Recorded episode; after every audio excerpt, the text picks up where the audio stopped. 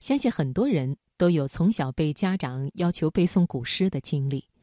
很多人呢，大多都是不情愿的，因为那个时候我们还不能读懂，很难从中获得美的体验。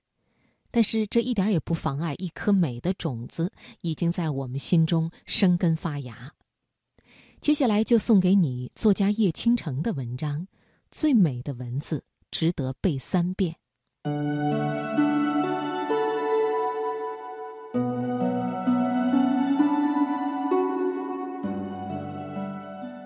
我玩游戏二零四八入了迷，玩到四零九六之后，无论如何攻不下八幺九二，我死活停不了手，挥着拳头呐喊：“不破楼兰誓不还。”这段时间陪孩子学古诗，许多诗才有机会一字一句重读。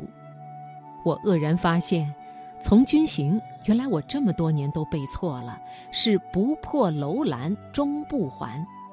仔细一想，当然是王昌龄的好了。是不过信誓旦旦说说而已，不见得实现。终却是尘埃落尽，终老于此的既成事实。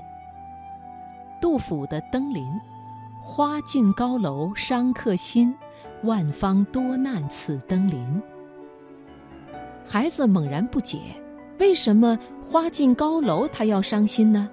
花应该开在哪里？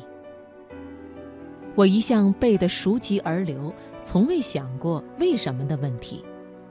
此刻认真一想，眼前顿时浮现出画面：高楼百丈，繁花近在咫尺，是触手可及的盛春，他却五心翻腾，念念不下的是万方多难。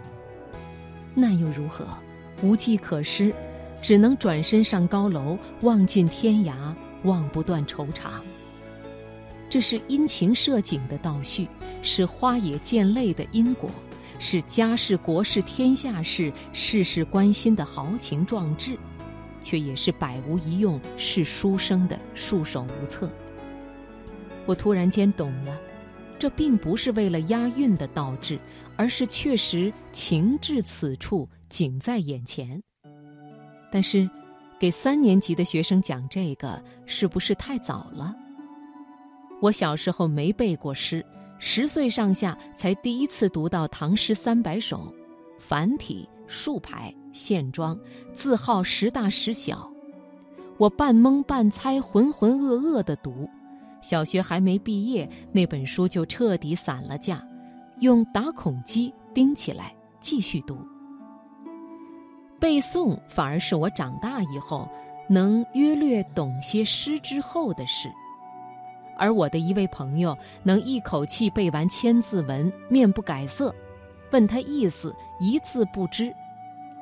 他九岁出国，汉语能力只剩了听说，只是童年的记忆最深刻。自三岁起，祖父揽他在膝上，一字一句教他的情景，一辈子都忘不掉。这滚瓜烂熟是对祖父刻在骨子里的念想。那么，让孩子背诵自己不能理解的东西，究竟有没有意义呢？连“天门中断楚江开”这样的场面，孩子都只能死背。现在难有这样的江景，阴经此轮祸，简直跟纯阴节差不多。此刻，我想。也许是有意义的。全然不懂，一知半解，有耳无心，支离破碎，甚至错七漏三，都没关系。就像碧波没过堤岸，再缓缓退去，你以为无痕吗？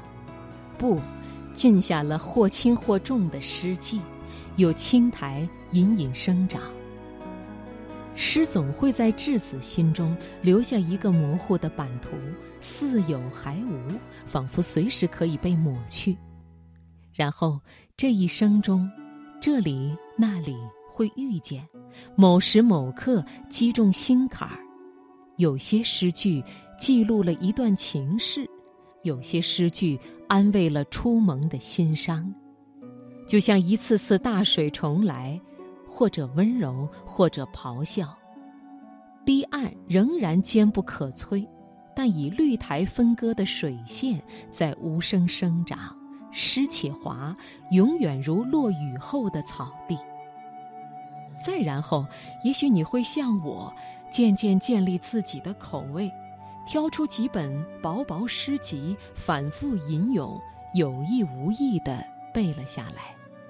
最后，有些小时候读过的书、听过的话，伴随你一起长大。成为你触景生情时的脱口而出，你回忆往事时最恰如其分的精炼表达，渐渐与你融合，成为专属于你的招牌表情。